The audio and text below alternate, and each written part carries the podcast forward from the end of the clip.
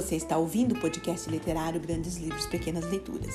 O episódio dessa semana, de número 74, são trechos selecionados do livro Viva a Língua Brasileira, de Sérgio Rodrigues, uma publicação da Companhia das Letras em 2016.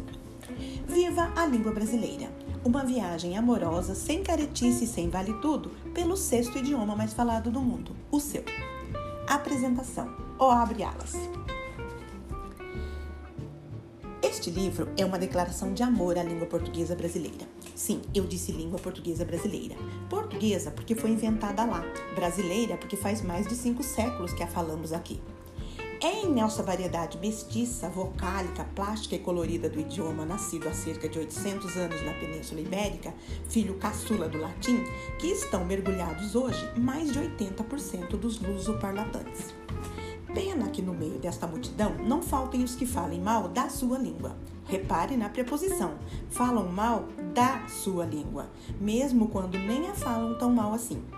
Dizem que o português brasileiro é errado, que só os irmãos da Leimar sabem tratar a gramática como ela merece. Ou então dizem que esse idioma enrolado e difícil nunca prestou mesmo, já era uma desgraça antes de Camões. Ah, quem nos dera falar uma língua de primeiro mundo. Há aqueles que, empenhados na causa nobre de estudar os falares do povo, desenvolvem um preconceito contra a língua padrão e, por tabela, contra os séculos de beleza que a literatura nos legou. Terminam por proclamar, sem que ninguém dê muita bola, é verdade, a independência linguística do brasileiro. E existem os que se aproveitam da confusão generalizada para exercer os vis prazeres de corrigir o que nunca esteve errado. E tome bobagens como risco de morte, um peso e duas medidas, etc. Ainda nem falamos das saúvas clássicas, o analfabetismo funcional que assola a maioria da população, o pedantismo cafona do juridiquês, a barbaridade do corporativês, a importação servil de estrangeirismos gratuitos e a tendência, aliás, universal ao chiclete viciante do clichê, da embromação, da entropia do sentido. Nesse quadro, muita coisa anda em falta no Brasil, a começar por uma educação de qualidade minimamente aceitável.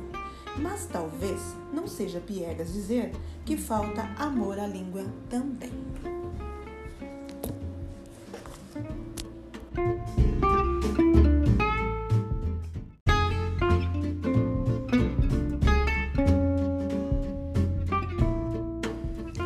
Palavras emergentes. Aprendi novas palavras e tornei outras mais belas. Carlos Drummond de Andrade. Boa parte das palavras dessa sessão veio do inglês no pacote do vocabulário tecnológico ou dele derivado, que desabou sobre a nossa língua nos últimos 20 anos. Há também as que se nutriram no jargão corporativo antes de ganhar a linguagem comum e até as que se formaram no próprio português para dar conta de novos aspectos da vida contemporânea. O que todas têm em comum é o fato de, sendo inexistente ou pouco frequentes no nosso vocabulário até então, terem ascendido nos últimos tempos ao estrelato dos termos que nos ajudam a compreender o mundo. Primeiro exemplo: proativo. Se ainda restasse alguma dúvida de que a língua está viva e se mexendo, bastaria pensar no adjetivo proativo, que muita gente escreve erradamente com hífen e acento. Até alguns anos atrás, ele não fazia falta a ninguém. Hoje é difícil imaginar um profissional de recursos humanos ou administração de empresas que consiga viver sem ele. Uma pessoa proativa, como se sabe, enxerga longe e antecipa seus próprios problemas, agindo para contorná-los antes mesmo que apareçam os primeiros sintomas. Uma qualidade de grande valor, sem dúvida. Fomos buscar a palavra no inglês proactive, que também é relativamente recente, surgiu nos anos 1930 como termo especializado no jargão dos psicólogos. O sentido atual, oposto a reativo, só ganhou seu primeiro registro em 1971, segundo o dicionário etimológico de Douglas Harper. Anteontem, portanto. No Brasil, o Roais data o vocábulo de 1993. Fetichização e abuso à parte, parece fora de questão a funcionalidade de proativo. Ativo não dá conta de seu sentido preciso. Mesmo assim, há quem se apegue ao caráter recente da palavra para declarar a sua futilidade, dizendo que vivemos muito bem sem ela por séculos. O argumento não vale. Também vivíamos muito bem sem os profissionais de RH, por exemplo. O segundo exemplo, Tupperware, tapué. Claro que dava para simplificar. mas não simplificamos e agora talvez seja tarde. Tupperware, marca registrada da mais bem-sucedida linha de recipientes plásticos de alta vedação usados para conservar alimentos na cozinha, virou um nome tão familiar que passou a sonhar com uma promoção a substantivo comum, seguindo o caminho de outras marcas mais famosas: Gillette, Chiclete, Xerox, Durex, etc. Até aí, tudo bem. Criada em 1946 pelo industrial americano Earl Tupper, que se limitou a juntar seu sobrenome com o WAR, coletivo de artefatos da mesma categoria, a marca foi popularizada nas décadas seguintes por um sistema agressivo de vendas porta a porta. Hoje, os produtos que nomeia são tão comercializados que atingem cerca de 100 países. O problema é que, destoando das marcas citadas acima, Tupperware não é, nem na grafia nem na pronúncia, uma palavra de aclimatação simples em português. A forma acústica que parece estar vencendo a guerra entre nós, Tupperware, é embaraçosa. Inventam tape, fita, com a sua sonoridade que o videotape tornou uso corrente, onde não há fita alguma. Na escala de anglofilia equivocada, o mal formado Tupperware fica apenas um degrau abaixo do make-off, com F dobrado. A pronúncia correta em inglês é algo como Tupperware, mas quem diz que devemos fidelidade à forma original de uma palavra tão enrolada? No momento em que o estrangeirismo adentra nosso vocabulário, precisa estar preparado para tudo. É uma questão de soberania. Uma solução que respeite o espírito de nossa língua será sempre preferível a uma que finde a falar inglês sem falar de fato.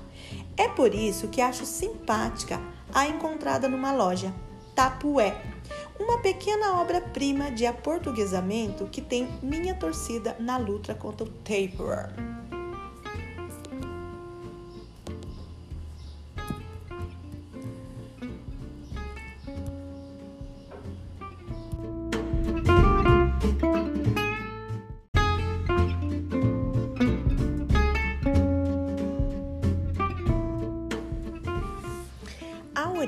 Mentirosa das palavras. Se a lenda é mais saborosa que a verdade, publique-se a lenda. Eis uma máxima adequada a quem vê graça em jogar tênis sem rede. Sempre existiram lendas etimológicas, histórias engraçadinhas e desprovidas de fundamento sobre a origem de palavras e expressões. No entanto, a internet, com a sua facilidade de publicação e compartilhamento, inaugurou uma nova era de ouro no besterol. Embora certas bobagens sejam tão difundidas que acabem reproduzidas em livrinhos de divulgação da matéria, é no meio eletrônico que etimologistas amadores dão uma circulação inédita a velhas lendas ou criam novas. A brincadeira pode ser menos inocente do que se parece. Aguardente, a mais idiota das lendas. Circula pela internet um número alarmante de páginas, uma história sobre a origem da cachaça e das palavras aguardente e pinga, que exalam um bafo de falsidade perceptível a quilômetros de distância. Desmascará-la é um serviço de utilidade pública e não apenas em nome da etimologia. Seu sucesso se deve tanto à ignorância sobre questões de linguagem, quanto, o que é bem pior, ao apelo insidioso de uma visão do Brasil que tem raízes no paternalismo racista da Casa Grande diante da senzala. A lenda. Antigamente no Brasil, para se ter melado, os escravos colocavam o caldo da cana-de-açúcar em um tacho e levavam ao fogo. Não podiam parar de mexer até que uma consistência cremosa surgisse. Porém, um dia, cansados de tanto mexer e com serviços ainda por terminar, os escravos simplesmente pararam e o melado desandou. O que fazer agora? A saída que encontraram foi guardar o melado longe das vistas do feitor. No dia seguinte, encontraram o melado azedo, fermentado não pensaram duas vezes e misturaram o tal melado azedo com o novo e levaram os dois ao fogo. Resultado: o azedo do melado antigo era álcool, que aos poucos foi evaporando e formou no teto do engenho umas goteiras que pingavam constantemente. Era a cachaça, já formada, que pingava, por isso o nome pinga. Quando a pinga batia nas suas costas marcadas com as chibatadas dos feitores, ardia muito. Por isso deram o nome de água ardente. Caindo em seus rostos e escorrendo até a boca, os escravos perceberam que com a tal goteira ficaram alegres e com vontade de dançar. E sempre que queriam ficar alegres, repetiam o processo. Hoje, como todos sabem, a aguardente é símbolo nacional. O textinho é apócrifo. A maioria das páginas em que aparece o atribuem ao Museu do Homem do Nordeste do Recife. Isto é só mais uma de suas mentiras, como já esclareceu num fórum internet com a coordenadora geral da instituição. Caros, sinto informar-lhes que essa história nunca foi contada pelo Museu do Homem do Nordeste em nenhum de seus escritos, exposições ou qualquer documento. Nós que fazemos o Museu do Homem do Nordeste estamos numa verdadeira saga na internet tentando descobrir de onde saiu essa história. Do museu, tenham certeza, não foi. Os furos. Comecemos pelas inconsistências históricas. A aguardente, coisa e palavra, já existia quando se começou a fabricar cachaça no Brasil. A data precisa é incerta, mas embora a destilação já fosse conhecida na antiguidade, pesquisas situam o início da destilação de álcool em torno do século XII. Por mais que se aprecie a contribuição nacional à cultura da aguardente, o fato é que o seu surgimento deve tanto à cana-de-açúcar quanto à invenção da televisão se deve a Roberto Marinho. Os primeiros registros do vocábulo aguardente em português datam do século XV, antes de Cabral pisar aqui. Em espanhol, aguardiente era termo usado desde 1406. Até hoje, um dicionário, como o da Academia das Ciências de Lisboa, informa que essa bebida é obtida pela destilação do vinho, do bagaço de uvas, de cereais ou de outro produto vegetal doce. Nossa cana não ganha nem citação nominal, ofuscada pela bagaceira.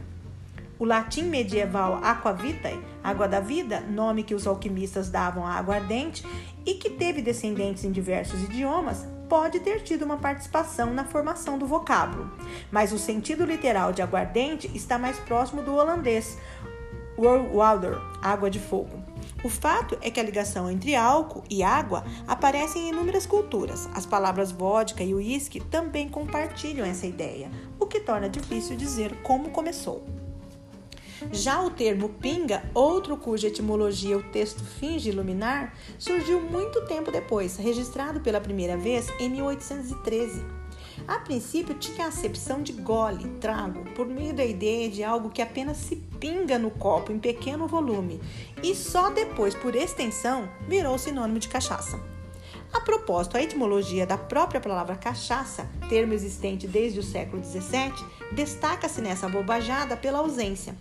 Ótimo pretexto para passarmos ao largo dela. Mais do que obscura, ela é um cipoal de teses antagônicas do qual me parece impossível destilar uma gota de consenso.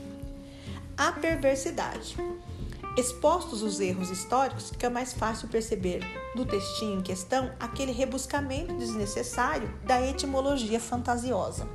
Se a aguardente arde na garganta, e como arde, por que imaginá-la irritando feridas abertas por chicotadas? Se a pingamos no copo, por que descrevê-la pingando do teto após uma estranhíssima evaporação acidental? Simples, porque assim temos um retrato perverso do Brasil.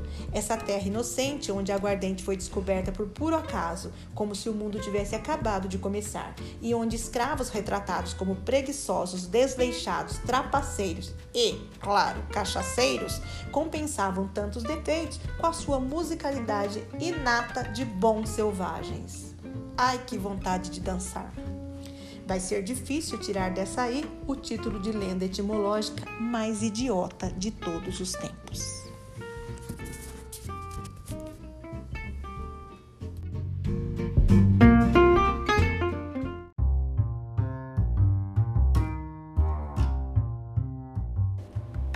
Sérgio Rodrigues nasceu em Muriaé, Minas Gerais, em 1962. Vive no Rio de Janeiro desde 1980. É ficcionista, jornalista, roteirista e crítico literário. Além de viva a língua brasileira, Sérgio é autor de vários outros livros de romances e contos. Tem contos publicados nos Estados Unidos, Inglaterra, França e Espanha. Em 2011, ganhou o Prêmio Cultura do Governo do Estado do Rio pelo conjunto da sua obra. Como jornalista, atualmente é colunista da Folha de São Paulo e roteirista do programa de TV Conversa com Bial. Trabalhou como repórter, editor e colunista na maioria dos principais veículos da imprensa brasileira, como o Jornal do Brasil, o Globo, o Estado de São Paulo e a TV Globo. Foi correspondente do JB em Londres em 1987-88 e, antes de se especializar no jornalismo cultural, atuou por muitos anos como jornalista esportivo. Integrou nos anos de 1990 o núcleo de criação do jornal Lance e por cinco anos manteve no portal veja.com a coluna diária sobre palavras, de grande audiência. E se você quiser conhecer outros episódios do nosso podcast, acompanhe nosso Instagram e Facebook, Grandes Livros, Pequenas Leituras. E se quiser sugerir, opinar, mandar qualquer recado, utilize nosso e-mail, grandeslivros, pequenas leituras, gmail.com. Muito obrigada e até a próxima semana.